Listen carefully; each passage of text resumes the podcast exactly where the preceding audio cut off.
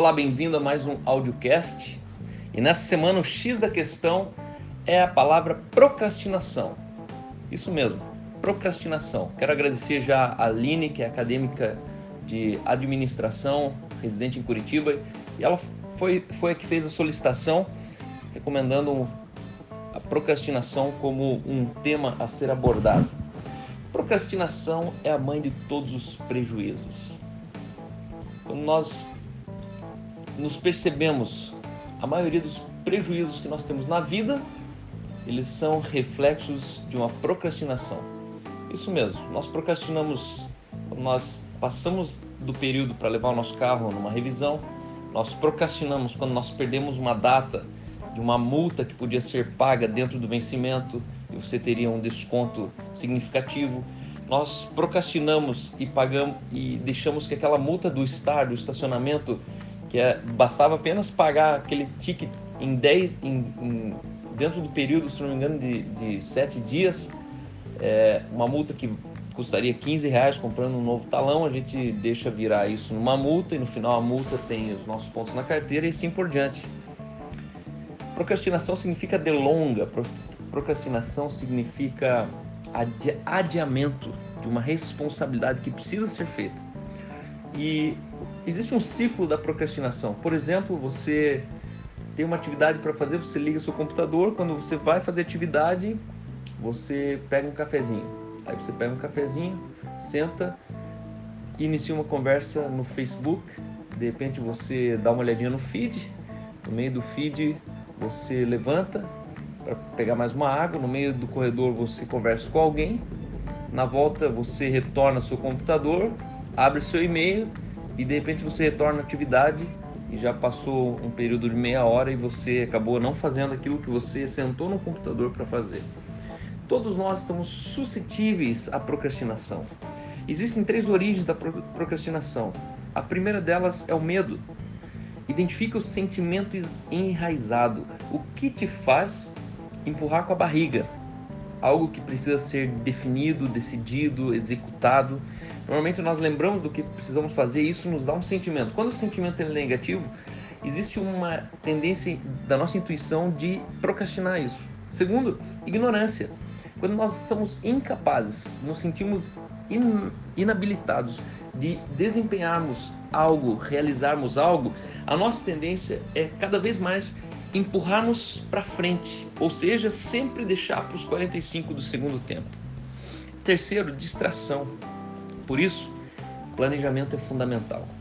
Nós precisamos é, nos atentar ao planejamento da rotina diária. Quando nós não temos um planejamento, nós nos distraímos rapidamente com o amigo que você encontra no portão, com é, o pessoal que você encontra na praça de alimentação da faculdade. Sem perceber, nós nos distraímos daquilo que precisa ser feito e porque nós nos distraímos, nós não executamos. Então, uma recomendação aqui é inclusive tirar as notificações, talvez, do seu celular.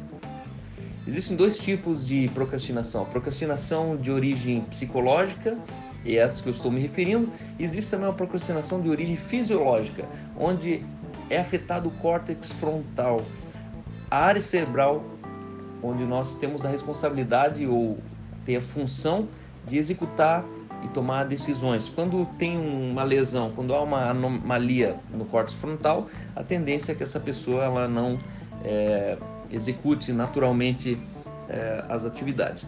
E aqui eu quero terminar falando sobre três benefícios da vida livre da procrastinação. Em primeiro lugar, você vai viver com o sentimento e a sensação de dever cumprido. Quando você vence a procrastinação, existe dentro de você um sentimento de dever cumprido. Está feito. Quando nós temos esse sentimento de dever cumprido, existe dentro de nós uma expectativa maior sobre celebração. O princípio do dever cumprido é a celebração. Você comemora com mais facilidade, com mais frequência. Segundo, senso de plenitude. Senso de plenitude significa viver uma vida à vista. Viver uma vida à vista é entender que você não deve nada para ninguém. Nós, quando temos contraímos dívidas, as dívidas nos mantêm em cativeiros mentais. Se você deve um favor, se você deve um valor para alguém, isso faz você viver dentro de um cativeiro mental. A sua mente, o seu subconsciente, ele está preso mentalmente a essa dívida. é uma vida livre de culpa. Essa, esse senso de plenitude te leva a uma vida livre de culpa. Ou seja, a sua capacidade de estar presente em um lugar sem o peso na consciência que deveria estar fazendo outra coisa. Você já teve aquele sentimento que você está na praia, mas você sabe que deveria estar dentro do escritório? Ou você está no parque andando de longboard, mas você sabe que deveria estar sentado talvez no, em um café conversando e atendendo alguém?